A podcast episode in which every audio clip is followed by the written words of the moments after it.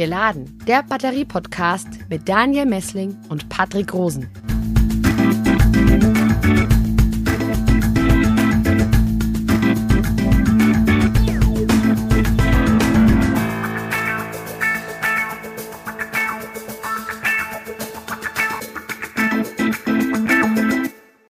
Hallo und herzlich willkommen zu unserer neuen Folge von Geladen, dem Batterie-Podcast. Hallo Patrick. Grüß dich, Daniel. Heute zum Thema Batteriesicherheit. Und ein sehr relevantes Thema. Ähm, es ist natürlich klar, jeder von uns hat sehr, sehr viele batteriebetriebene Geräte zu Hause und wir wollen natürlich alle nicht, dass das ein potenzielles Sicherheitsrisiko ist. Gleichfalls ist es natürlich auch so, dass ähm, die Batteriesicherheit häufig auch ein Thema ist ähm, in der Elektromobilität, was von Gegnern so ein bisschen angeführt wird als Einwand äh, gegen E-Autos. Und ähm, ja, deswegen haben wir uns heute einen Experten vom KIT ins virtuelle Studio geholt, und zwar Professor Hans-Jürgen Seifert vom KIT. Herzlich willkommen und hallo nach Karlsruhe. Ja, hallo aus Karlsruhe. Gruß nach Ulm. Ja, grüße Sie auch von meiner Seite.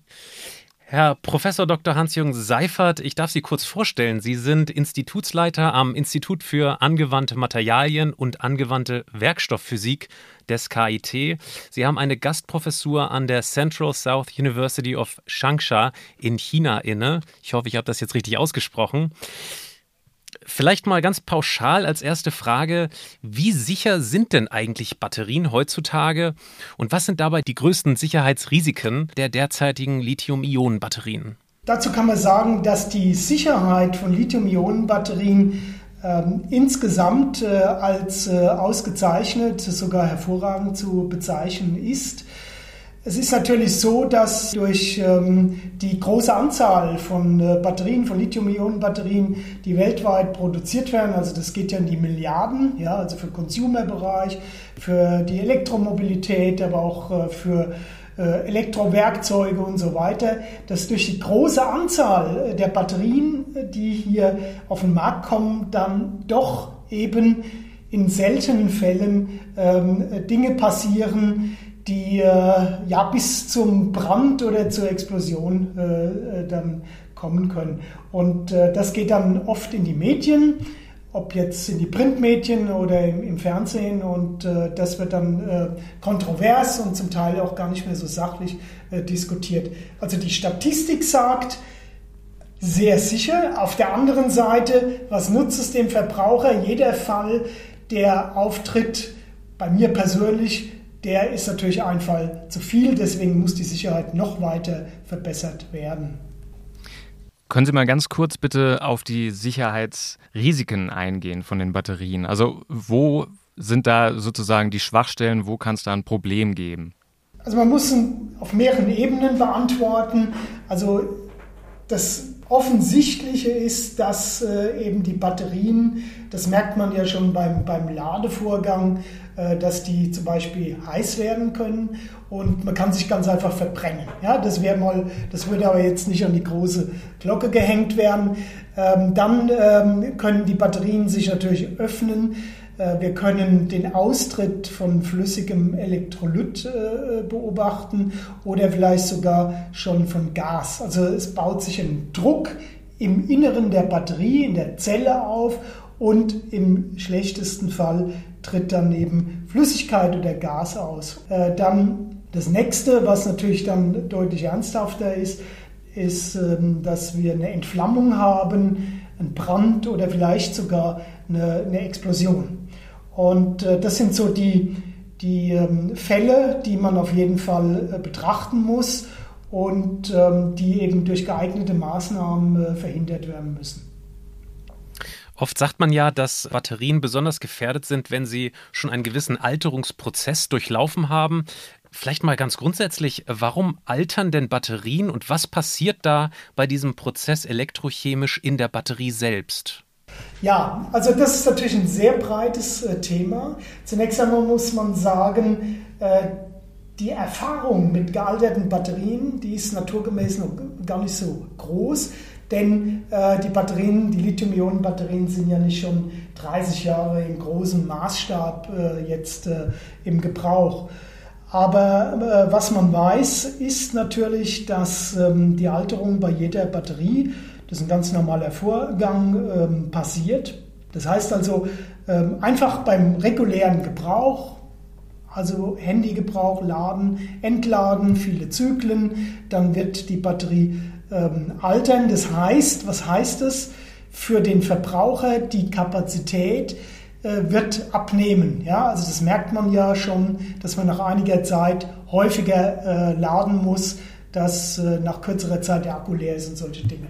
Äh, so äußert sich das und das ähm, ist einfach bedingt durch Vorgänge, die im Inneren der äh, Zelle, der Batterie ablaufen und Sie müssen sich das zunächst einmal so vorstellen, dass ja Lithium-Ionen zwischen der Anode und der Kathode der Batterie hin und her äh, transportiert werden beim Laden und Entladen und beim Auf Einbau von Lithium-Ionen in das Material ähm, dann auch äh, das Material Volumenänderungen zum Beispiel zeigt. Und da kann es dann passieren, wenn es häufig ähm, der Fall ist, eben bei häufigem Laden, Entladen, dass wir sogar Rissbildungen haben und äh, dann zum Beispiel der Graphit auf der Anodenseite mit dem Elektrolyt, mit dem flüssigen Elektrolyt weiter reagiert und an dieser Reaktion ist der Elektrolyt und das Lithium und auch der, der Graphit selbst äh, beteiligt. Das bildet dann die sogenannte Solid äh, Electrolyte Interface. Das heißt also, ähm, da wird einiges äh, beeinflusst schon dadurch, was die Funktionalität angeht. Dann sind Seitenreaktionen, weitere Seitenreaktionen möglich, wo dann auch Gase entstehen. Und äh, das merkt man auch manchmal, dass sich mit der Zeit dann die äh, die Batterien äh, aufblähen. Ja?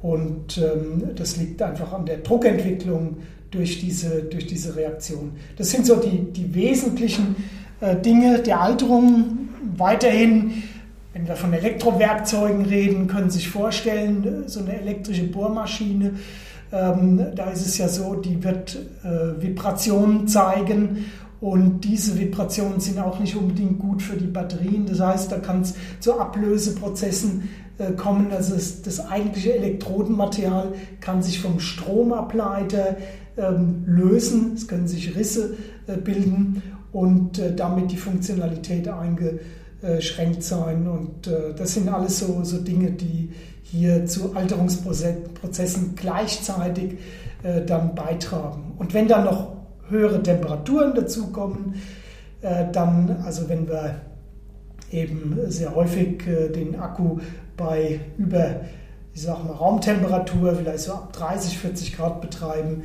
dann ähm, verstärken sich die Reaktionen und damit auch die Alterungsprozesse. Also eine Vielzahl von Einflüssen, von externen Einflüssen, mechanisch, thermischer Art, die Reaktionen in der äh, Zelle dann ablaufen lassen. Sie haben jetzt gerade beschrieben, was alles ähm, für Einflüsse auf die Batterie wirken, externe und grundsätzlich auch, was es für Risiken gibt. Welche Vorkehrungen werden denn getroffen, dass sowas nicht passiert, also von der Forschung und ja, den Entwicklern der Batterien? Ja, auch das ist ein breites Feld und man muss es auf mehreren Ebenen äh, betrachten. Also man kann natürlich äh, jetzt mal beginnen äh, mit der untersten Ebene, das sind die Materialien, die Werkstoffe, die eingesetzt werden. Und prinzipiell ist es ja so, dass man äh, eigentlich zunächst einmal mit dem Elektrolyt vor allem reaktive, toxische und feuergefährliche Substanzen einsetzt. Das sind ja organische Flüssigkeiten, Carbonate, die also von, vom Grund her erstmal sehr reaktiv sind. Das ist das eine. Also man kann versuchen, äh, den flüssigen Elektrolyt so zu modifizieren durch bestimmte Additive, dass die Brennbarkeit des ähm, Elektrolyten verringert wird. Dann verwendet man ja Anodenmaterial und Kathodenmaterial und auf der Kathodenseite ist es so, dass äh, Oxide verwendet werden. Da ist es dann äh, sinnvoll, dass man äh, mal genau hinschaut, wie die Sicherheitseigenschaften dieser verschiedenen Oxide sind. Und da, und das ging ja auch in der letzten Zeit häufiger durch die Medien, ähm, Im Moment werden da ähm, Übergangsmetall, sogenannte Übergangsmetalloxide genommen, die mit, also basieren auf Nickel und Kobalt und verschiedenen anderen Elementen Die sind ähm, eben von der Sicherheit ähm, nicht ganz so gut wie zum Beispiel ein äh, anderes Material, was nur auf äh, Eisen und äh, also Lithium-Eisenphosphat ist der eigentliche Name beruht.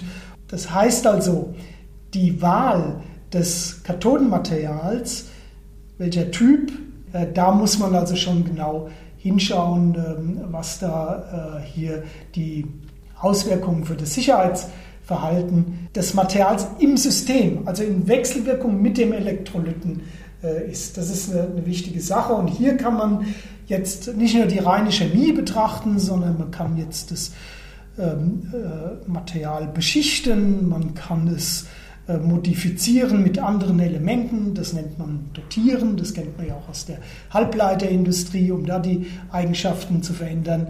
Oder man kann äh, die ähm, Einzelpartikel des Materials in der Zusammensetzung, wenn wir ein Partikel anschauen, von der Oberfläche ins Zentrum, dass man da die Chemie von außen nach innen verändert also vielleicht das etwas gefährlichere, in Anführungszeichen, ähm, das etwas gefährlichere Material im Zentrum des äh, Materialpartikels hat und im äußeren Bereich dann äh, das weniger gefährliche Material. Okay, Sie haben vorhin schon gesagt, dass Batterien eigentlich für die riesige Anzahl, die äh, in Umlauf ist, sehr, sehr sicher sind. Ähm, wir hören das auch, haben das eigentlich, glaube ich, bisher in fast jeder Podcast-Folge von auch den anderen Experten immer gehört, dass Batterien sehr, sehr sicher sind. Allerdings haben wir auch den Eindruck, dass es da so eine gewisse Diskrepanz gibt zwischen der Expertenmeinung und so dieser ähm, ja, gefühlten Sicherheit, die vielleicht irgendwie die Nutzer äh, da draußen oder auch die in den Medien irgendwie verbreitet wird. Äh, wir haben Ihnen mal drei Medienberichte oder besser gesagt Headlines von Zeitungen und ähm, Medien mitgebracht hier aus der Region, die ich Ihnen mal ganz kurz vorlesen will, wo es eben um Sicherheitsrisiken geht. Und zwar vom 16.11.2020 aus dem SWR. Die Explosion eines E-Bike-Akkus hat am Montag in Bad Wildsee eine Wohnung verwüstet. Dann drei Tage später aus der Stuttgarter Zeitung.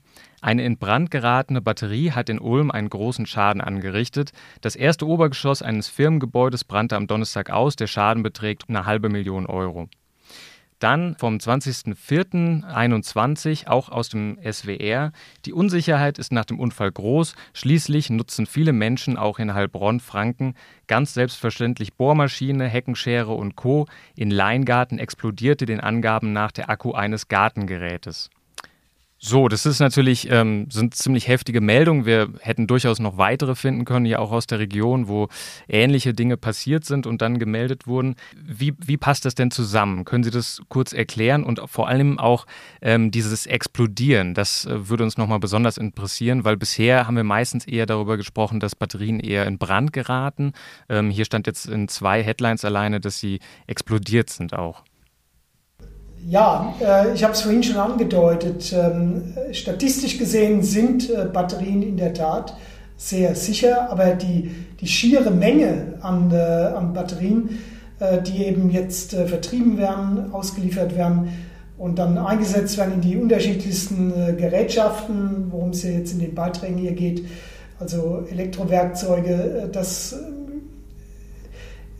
bewirkt natürlich, dass doch ähm, in einzelnen Fällen solche Dinge passieren. Was jetzt die genauen Ursachen äh, für diese Unfälle sind, das kann ich natürlich jetzt äh, hier nicht beantworten, denn es, ich habe es ja schon angedeutet, es gibt so viele verschiedene Möglichkeiten, weshalb ähm, im Prinzip irgendwas schiefgehen kann und dann eben vielleicht sogar eine Explosion äh, stattfinden kann. Also das muss man dann von Fall zu Fall äh, genauer untersuchen. Aber eine Explosion deutet eigentlich immer darauf hin, dass wir irgendeinen Kurzschluss haben. Und äh, da äh, gibt es dann verschiedene Möglichkeiten.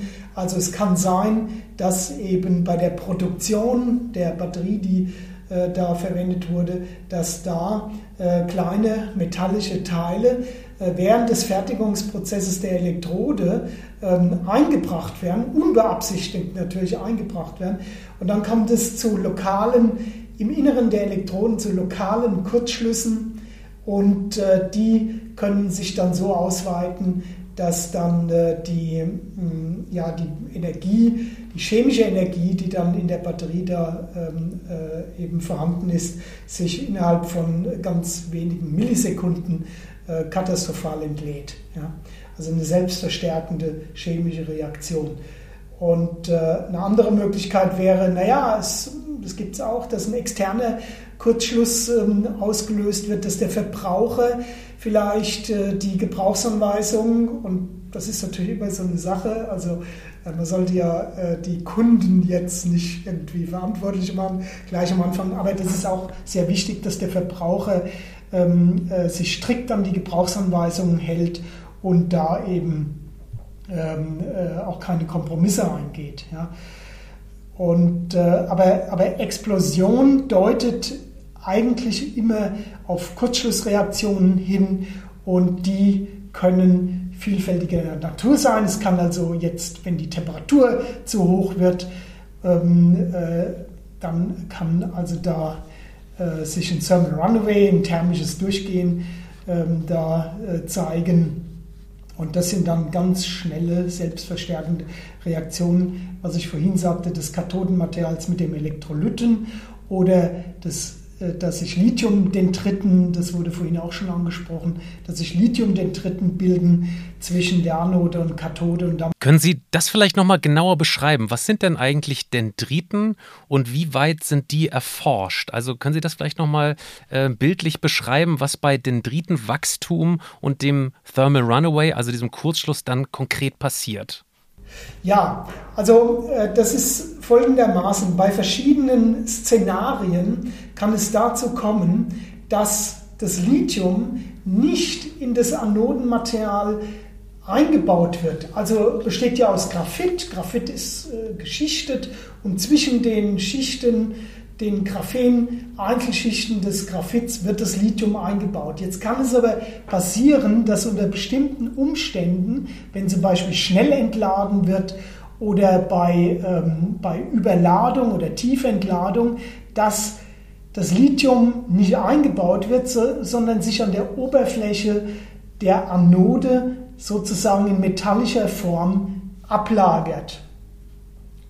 Und wenn das jetzt immer weiter fortgeführt wird, dann kann es dazu kommen, dass das Lithium sich hier in so Art Tannenbaumartigen Gebilden von der Anode weiter, immer weiter wächst bis zur Kathode.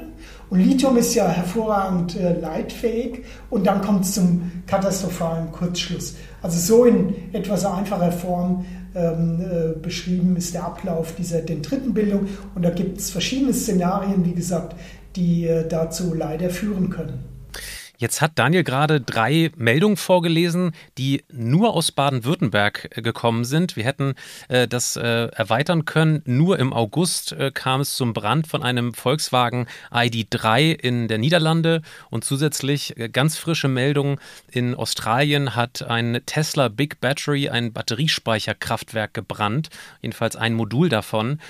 Sind das statistische Phänomene? Sie haben gerade gesagt, je mehr Batterien jetzt im Umlauf sind, desto eher hat man mit Batteriebränden auch zu rechnen. Ähm, also nochmal ganz konkret, ähm, wird, werden Batteriebrände in Zukunft noch vermehrt auftreten oder sind das wirklich ganz, ganz äh, vereinzelte Randphänomene? Ja, wie gesagt, gemessen an der Vielzahl der, der Batterien, die ausgeliefert und verwendet werden, sind es Einzelfälle ähm, Phänomene, aber die halt zum Teil zu, ähm, ja, zu katastrophalen Folgen führen. Also wenn jetzt ähm, stationäre Speichersysteme anfangen zu brennen, dann sind das ja Großbrände auch sehr schnell. Ich würde jetzt den Brand eines einzelnen Elektroautos noch nicht als Großbrand unbedingt bezeichnen, aber bei stationären Speichersystemen, die jetzt für die Netzstabilisierung beispielsweise verwendet werden, da wird es natürlich dann sehr heikel. Das heißt also, da muss noch viel getan werden. Und sehr wichtig ist eben, dass ähm, die Qualitätssicherung bei der Fertigung der Batterien äh, perfekt läuft. Also auch die Abnehmer, die Kunden die die Batterien dann in ihre, äh, in ihre Geräte einbauen, die müssen eben äh, dann die Zulieferer auch kontrollieren mhm. durch Qualitätssicherung, Six Sigma-Prozesse und solche Dinge. Und anschließend müssen Tests stattfinden.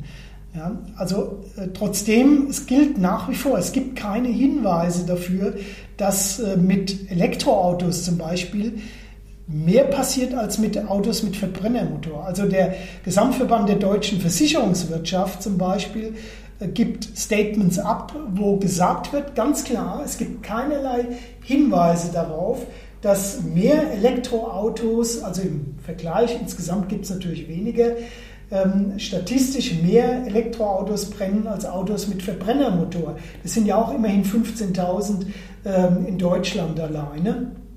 Nur äh, da ähm, ist es dann nicht so, dass dann jedes Mal nach jedem Brand eine, eine Rückrufaktion stattfindet. Können Sie da kurz mal ähm, einfach Zahlen nennen? Also wie viele E-Autos brennen denn in Deutschland so pro Jahr oder überhaupt? Also der Durchschnitt im Moment ist äh, ein Auto pro 10.000 Fahrzeuge. Und das ist, äh, das ist also ähm, weniger, ich kann es jetzt in Absolutzahlen in Deutschland äh, äh, jetzt nicht sagen, aber so, so etwa, das ist die Größenordnung und das ist sogar weniger von Fällen als ähm, bei den Autos mit Verbrennermotoren. Allerdings, wie gesagt, ähm, die Fälle, also jetzt auch bei GM, dieser Chevrolet Bolt, der, der muss ja jetzt äh, rückgerufen werden in den USA. Die, äh, das ist natürlich auch für den, für den Anbieter, für den Autohersteller äh, eine Katastrophe. Also diese Rückrufaktion bei GM, die wird jetzt, ähm, die wird, ich glaube, ich habe 800 Millionen Euro kosten. Also das, das sind natürlich katastrophale Fälle. Also wenn wir bei jedem äh, Brand eines Autos mit Verbrennermotor eine, eine Rückrufaktion starten würden, das ist ja nicht der Fall, da hätten wir ein Riesenproblem. Ja, das sind halt die Unterschiede. Also es scheint tatsächlich so ein bisschen durch die Medienberichterstattung und dadurch, dass äh, Elektromobilität tatsächlich recht neu ist, ähm, dem geschuldet, dass man dieses Bild vor Augen hat, dass E-Autos viel öfter brennen als Verbrenner. Wie ist es denn jetzt tatsächlich, wenn ein E-Auto brennt? Wie, wie werden dann denn die Batterien gelöscht oder was muss die Feuerwehr da anderes machen als bei Verbrennern?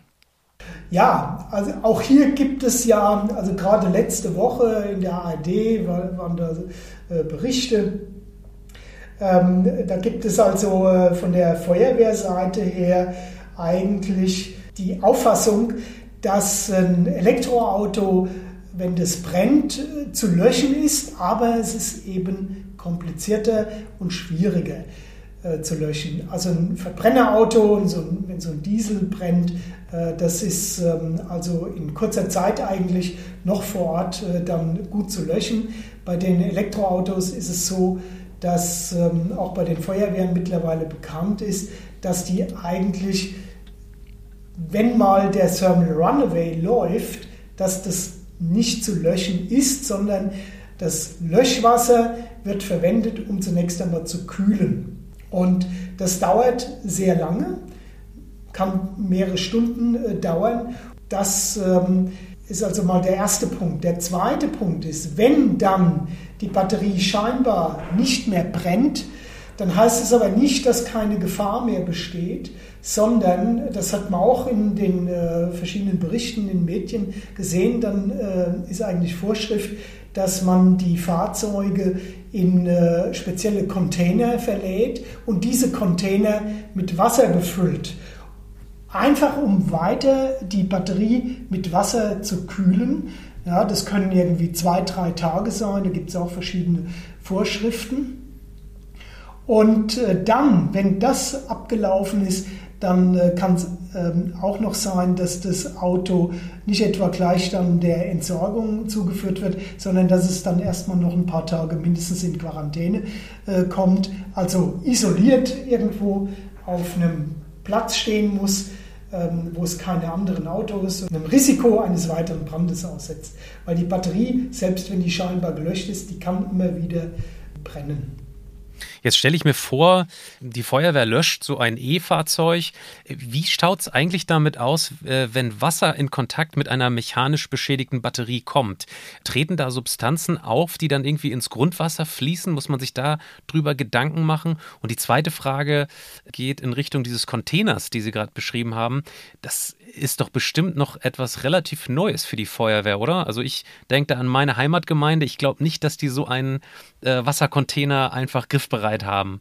Wissen Sie da, wie viele Container mittlerweile äh, bei Feuerwehren, gerade Autobahnnähe oder so, einfach vorhanden sind? Ich kann Ihnen keine Zahl nennen. Ich weiß nur, dass, ähm, dass immer mehr Feuerwehren äh, solche Container anschaffen müssen. Also mit zunehmender, äh, mit zunehmender Zahl der Elektroautos führt da gar kein Weg äh, dran vorbei.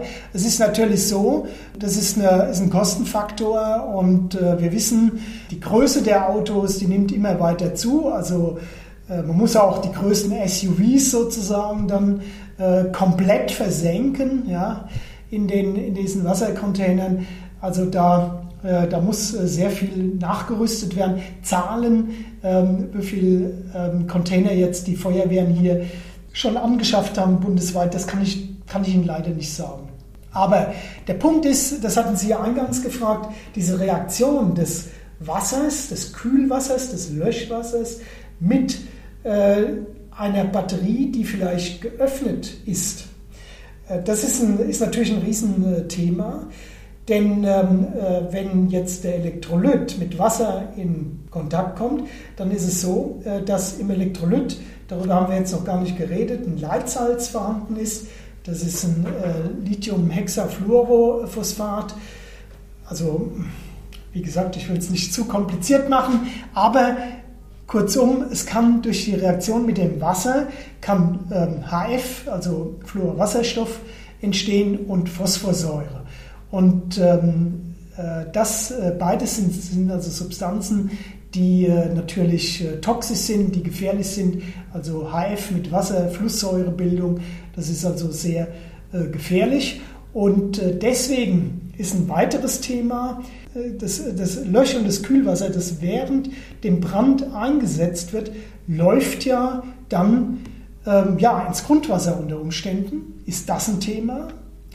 Dann das Wasser, das in den Containern verwendet wird, ist das unter Umständen äh, kontaminiert. Und da gibt es jetzt widersprüchliche äh, Berichte. Einige Berichte sagen, das Wasser macht überhaupt kein Problem, also das kommt nicht über diese maximalen äh, Konzentrationen, die bedenklich wären, hinaus. Andere Berichte, was die Kontamination angeht, die sagen, wir haben 70 bis 100 Mal mehr Schadstoffkontamination in diesem Wasser als erlaubt ist. Ja, ähm, also das, sind, äh, das ist auf jeden Fall ein, ein großes, großes Thema. Und die Frage ist auch, wer entsorgt das? Wer entsorgt das Wasser? Wer hat die Qualifikation dazu? Und so weiter und so fort. Und wer entsorgt die hoffentlich dann komplett gelöschte Batterie? Das sind alles Fragen, die ja in Zukunft noch äh, viel intensiver bearbeitet werden müssen. Herr Professor Seifert, was äh, sagen Sie denn ähm, den Menschen, die ähm, doch ein Stück weit Angst haben, zum Beispiel bei einem Brand eines E-Autos als Ersthelfer überhaupt noch irgendwie aktiv zu werden? Ähm, die haben dann Angst vor Stromschlägen, ähm, wenn sie die Karosserie des Autos berühren, gerade wenn da vielleicht Löschwasser drauf ist oder es tatsächlich ähm, so ein anfangender Batteriebrand irgendwie abzusehen ist. Ist ein Brand eines E-Autos für Ersthelfer äh, gefährlicher als äh, beim Brand eines Verbrenners? Also das würde ich äh, so nicht unterstreichen. Das, dazu gibt es auch äh, Untersuchungen, äh, weil beim Brand ähm, von allen Fahrzeugen ähm, eigentlich schon sehr schädliche Gase, Rauchgase und Staub äh, frei wird. Also man sollte bei, als Ersthelfer auf jeden Fall achten äh, auf die eigene Sicherheit und dazu gehört es ähm, eben, äh, dass man vermeidet, auch wenn man Hilfe leisten möchte, dass man hier ähm, solche Gase und Rauchgase einatmet. Das ist ähm, sehr wichtig. Was das Feuer angeht, ist es ja offenkundig. Also wenn es stark brennt, Tja, äh, und es ist noch eine Person im Fahrzeuginnenraum. Tja, also da, das, ich meine, da ist es eigentlich ähm, gleichgültig, äh, ob ich jetzt ein Elektroauto oder ein Auto mit Verbrennermotor vor mir habe. Das muss man einfach aus der Situation heraus entscheiden, ob ich jetzt tatsächlich vielleicht als Laie, ähm, der jetzt zufällig zum Unfallort kommt, äh, hier bergen kann. Die andere Frage jetzt, was das Hochvoltverhalten angeht, das wäre ja jetzt der deutliche Unterschied äh, zu, den, äh, zu den Autos mit Verbrennermotoren. Da kann man eigentlich Entwarnung geben. Da gibt es sehr viele Untersuchungen. Auch die Feuerwehren haben dazu Statements abgegeben. Es ist einfach so, dass diese Elektrofahrzeuge mit einer sogenannten Eigensicherheit ausgelegt sind. Das heißt, im Falle eines Crashs ist es so, dass innerhalb von Millisekunden diese Batteriemanagementsysteme dazu führen, dass die Hochvoltkomponenten abgeschaltet und runtergefahren werden und abgeklemmt werden, also dass die auch nicht mehr interagieren. Und deswegen, da gibt es so gelbe Kabel, diese gelben Kabel, also wenn man ganz sicher äh, an, äh, sein will, diese gelb markierten Kabel, die sollte man vielleicht nicht anfassen. Aber insgesamt äh, gibt es also bei der Bergung durch Hochvolt, zumindest ist das die, das Statement von ADAC, von den Feuerwehren und vielen anderen Organisationen, da gibt es also keine Bedenken. Jetzt ist es so, es werden ja sehr, sehr aufwendige Sicherheitstests vorher von den Firmen gemacht ähm, mit den Batterien. Allerdings ist es ja so, dass, äh, also korrigieren Sie mich, aber diese, die Batterien durchlaufen ja einfach dann ähm, verschiedene Zyklen in, in einem Schrank im Prinzip oder äh, irgendwo angeschlossen, aber sind ja nicht wirklich in einer Anwendung drin. Ähm, wie ist es denn, jetzt mal ein bisschen provokant gefragt, wie können wir sicher sein, dass, dass ähm, ja, die Batterien, die wir da nutzen, nicht irgendwie dann zehn Jahre danach in Flammen aufgehen, einfach so? Ja, das ist, eine, das ist eine gute Frage. Also auch hier würde ich sagen, insgesamt wird die Gefahr gering sein. Nur, wir haben vorhin über die Alterung gesprochen. Nach zehn Jahren äh, ist die Batterie natürlich gealtert und das hat auch äh, Auswirkungen. Da machen wir aber auch sehr viele Forschungsuntersuchungen im Moment dazu. Das hat natürlich Auswirkungen auf das Sicherheitsverhalten. Aber wir, äh, wir können ja nicht zehn Jahre warten mit, ähm, äh, mit äh, der Alterung und dann erst die Untersuchung machen. Deswegen versucht man Szenarien zu entwickeln, wo die Alterung der Batterien, also der individuellen Zellen, der Batterien, der Batteriepacks und so weiter, dass die gewissermaßen im Zeitraffer vor sich geht. Man versucht auch immer mehr zu simulieren, ja, also dass man Modelle einsetzt und dort versucht, äh, bestimmte Parameter, die sich eben mit der Alterung ändern, im, im rechnerischen Modell dann äh, zu verändern, um auf dieser Grundlage Vorhersagen zu machen. Hier müssen wir noch einiges an Forschungsarbeit leisten und wir hier am KIT, auch äh, mein Institut, wir sind also da in mehreren Projekten aktiv, wo genau diese Fragen von der Forschungsseite nochmal äh, untersucht werden. Wollen Sie das kurz nochmal beschreiben? Wie werden eigentlich Batterien auf Sicherheit äh, aus Sicht der Forschung geprüft? Also gibt es da bestimmte Tests, wo man Batterien mit Absicht aufbricht oder mal guckt, äh, ja, wie eine Batterie eigentlich brennt unter gewissen Umständen? Wie, wie testet man Batterien auf Herz und Nieren? Okay, da, auch hier also zwei Ebenen. Äh, das eine sind die Tests, die äh, verwendet werden für Batterien, die in den kommerziellen Vertrieb gehen sollen. Das heißt also, bevor ein Hersteller seine Batterie weltweit womöglich verkaufen darf, äh, werden äh, äh, Tests, streng vorgeschriebene Tests ähm, äh, durchgeführt. Das ist die eine Ebene. Die andere Ebene, die wir hier zum Beispiel an meinem Institut betreiben, das ist die Ebene, dass wir genau schauen, was passiert eigentlich bei einem Versagen der Batterie oder was passiert bei bestimmten Betriebszuständen, wie entwickelt sich denn eigentlich das thermische Durchgehen Schritt für Schritt, wie entwickelt sich die Temperatur, wie entwickelt sich ähm, auch das äh, elektrische Verhalten. Das sind also zwei unterschiedliche Ebenen. Die erste Ebene, also Zulassung, das sind meistens nur Tests, die sagen, okay, ich schlage einen Nagel durch die Zelle oder durch die Batterie oder durch das, den, das ganze Batteriepack und die Zelle fängt kein Feuer, es tritt kein flüssiger Elektrolyt aus, die Zelle explodiert nicht. Das sind sogenannte Hazard Levels, bestanden oder nicht bestanden. Während wir bei der, in der Forschungsseite eben dann auch Zahlen, Daten, Fakten liefern. Also wir sind daran interessiert, wie viel Energie wie viel Wärme wird denn wirklich frei? Was sind denn die wirklichen Temperaturen, die beim Versagen, bei der Entflammung, bei der, bei der Explosion äh, tatsächlich erreicht werden? Ähm, was sind die, die Wärmebilanzen? Das heißt also hier ähm, äh, müssen wir unterscheiden, was ist für ähm, den kommerziellen Vertrieb an Tests interessant und was ist für die Grundlagenforschung ähm, eigentlich hier notwendig. Ist es bei Ihnen am KIT dann auch so, dass Sie Batterien bekommen, die äh, kaputt gegangen sind in, in der Anwendung und die, wo Sie sozusagen eine Postmortem-Analyse machen?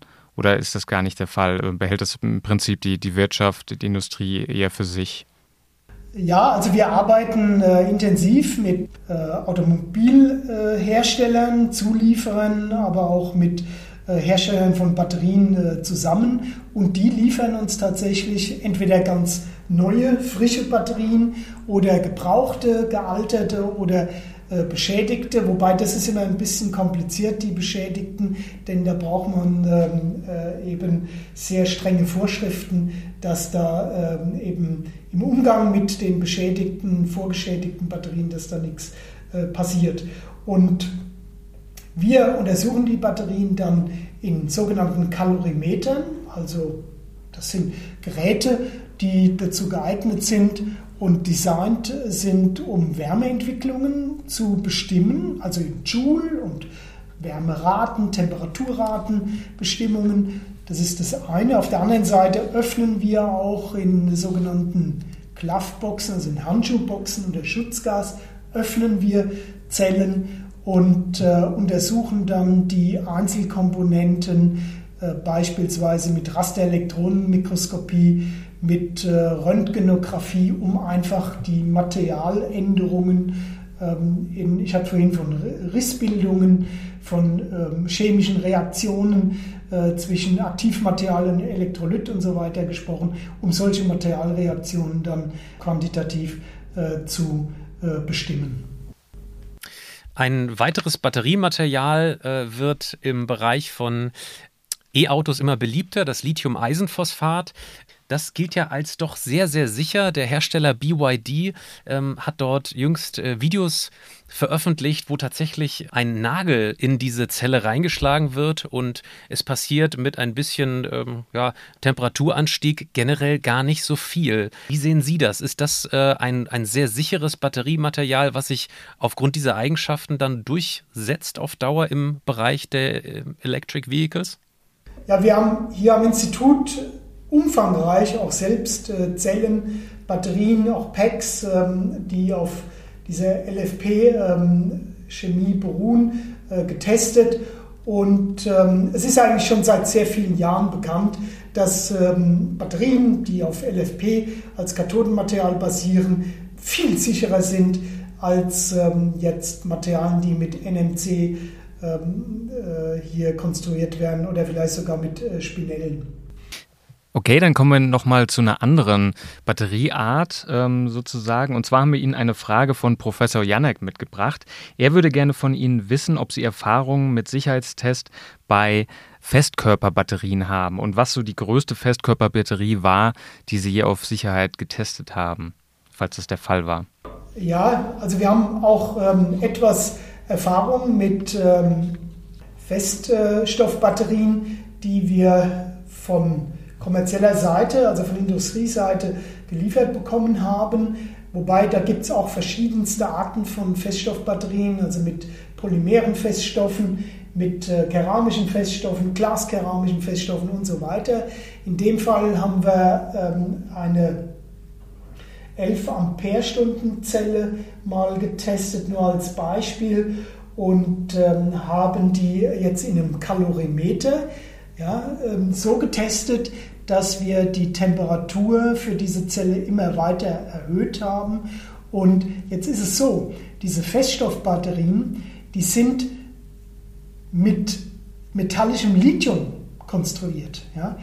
Äh, das ist, also der, das ist also das Besondere. Damit wird die Energiedichte, ähm, die Kapazität äh, stark erhöht.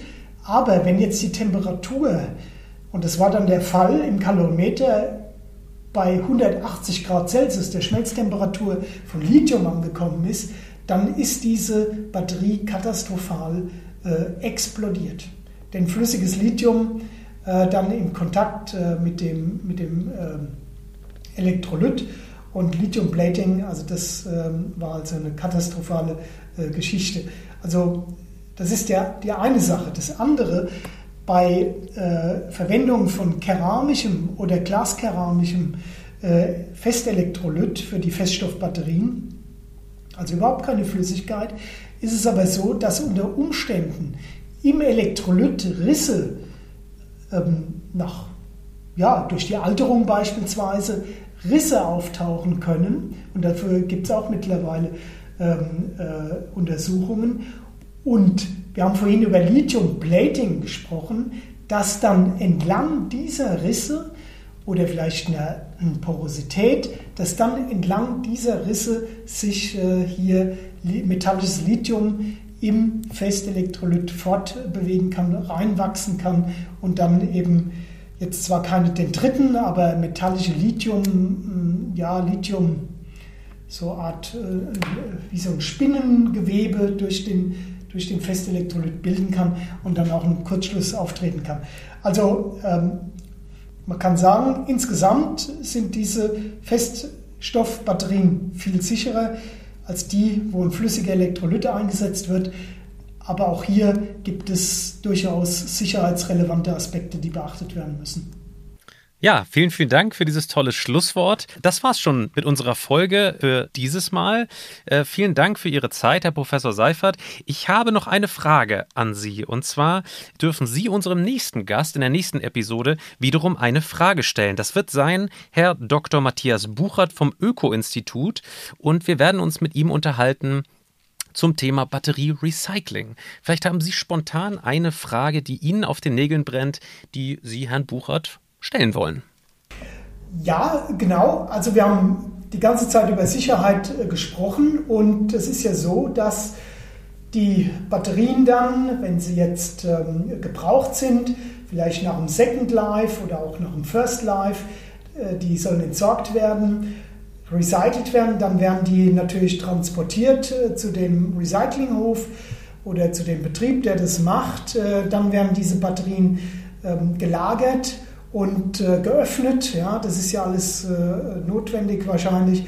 Und äh, gibt es da Konzepte, wie man in den Fällen auch die Sicherheit eigentlich ähm, äh, gewährleisten kann? Denn ähm, es gab ja diese äh, Studie des Zentrums für Sonnenenergie und Wasserstoffforschung, ZSW, über die Bewertung der Sicherheit von Lithium-Ionen-Batterien über den gesamten Lebenszyklus. Und da war eine ein Punkt oder ein Fall mit erhöhtem Risikopotenzial, dass gerade beschädigte Batterien oder vor ähm, gealterte Batterien vielleicht auch, also vorgeschädigte Batterien, äh, dass die also hier unter Umständen eben ein besonderes Risikopotenzial bilden.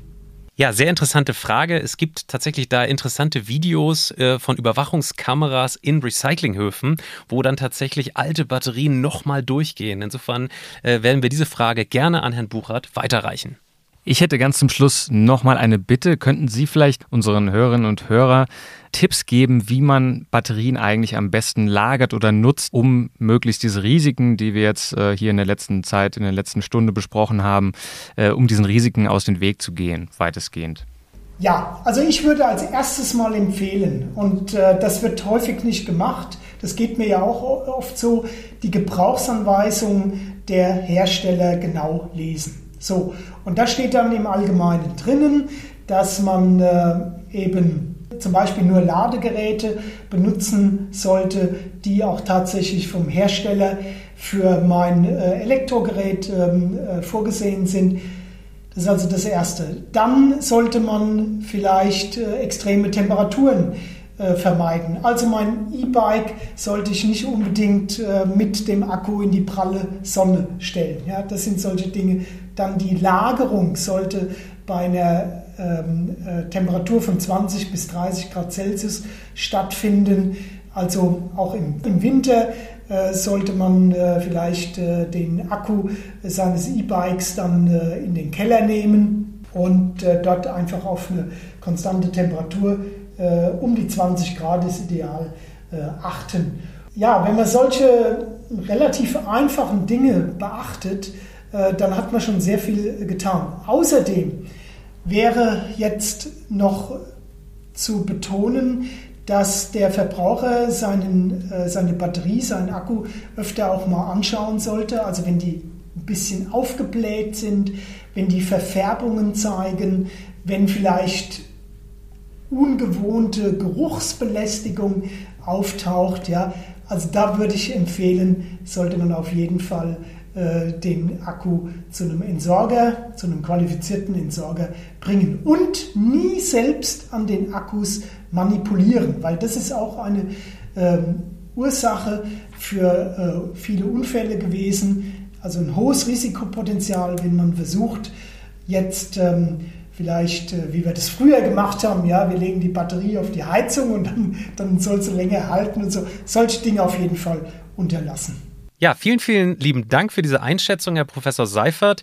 Wenn Sie jetzt noch Fragen haben, liebe Zuhörerinnen und Zuhörer, dann mailen Sie uns doch diese bitte zu. Und zwar an die E-Mail-Adressen patrick.rosen.kit.edu oder daniel.messling.kit.edu oder senden Sie uns eine Nachricht per Twitter und zwar at helmholtz-ulm oder Polis Exzellenzcluster. Das war's für diese Episode. Vielen Dank für Ihre Zeit, Herr Professor Seifert. Alles Gute. Sehr gerne, vielen Dank. Vielen Dank auch von mir. Tschüss. Tschüss.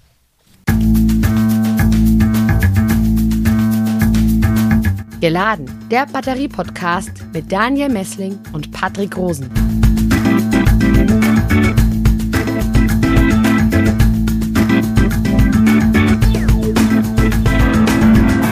Podcast wurde produziert vom Center for Electrochemical Energy Storage Ulm und Karlsruhe, kurz Celeste, einer Forschungsplattform des Karlsruher Instituts für Technologie, der Universität Ulm und des Zentrums für Sonnenenergie und Wasserstoffforschung Baden-Württemberg.